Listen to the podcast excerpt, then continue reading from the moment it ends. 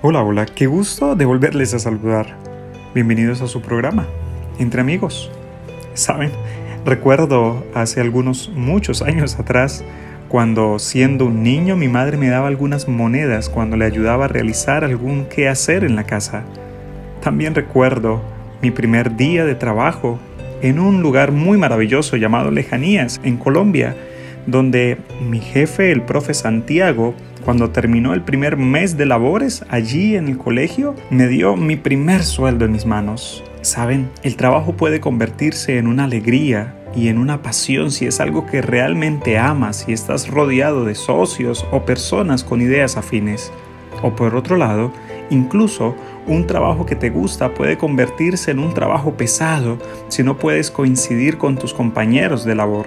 Mientras preparo hoy mis actividades para comenzar a hacerlas en este día, quisiera compartir contigo algunos consejos muy importantes que he venido analizando sobre el trabajo. Es fácil y refrescante subir un ascensor a las 5 de la tarde o simplemente subirte en tu vehículo y salir hacia tu casa para no preocuparte más por tus actividades laborales. Pero como seguidores de Cristo, reconocemos que estamos siendo llamados a llevar su estandarte 24 horas al día y 7 días a la semana. Es decir, cuando estoy de mal humor, debo reflejar a Cristo.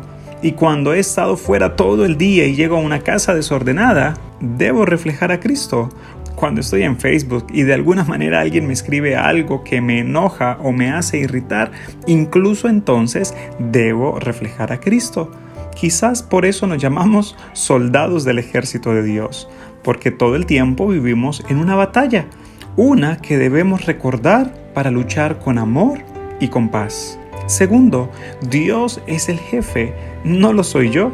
Tan fácil como es juzgar el trabajo de otra persona, razón a la cual no he sido llamado a hacer así como mi supervisor me ha dado tareas para completar, y eso es entre nosotros dos, Dios tiene una relación personal con cada uno de nosotros y no nos ha pedido que metamos nuestras mm, narices en la lista de tareas pendientes de los demás. Por eso, mi mayor preocupación es aprender a controlar y a gobernar mis pensamientos, entender que Dios espera algo especial de mí. Y por último, es común que en ocasiones nos sintamos pequeños e impotentes.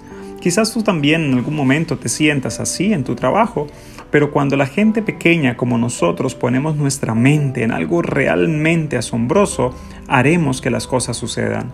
Incluso algo tan pequeño como una sonrisa o una palabra de aliento puede marcar la diferencia en el día de alguien.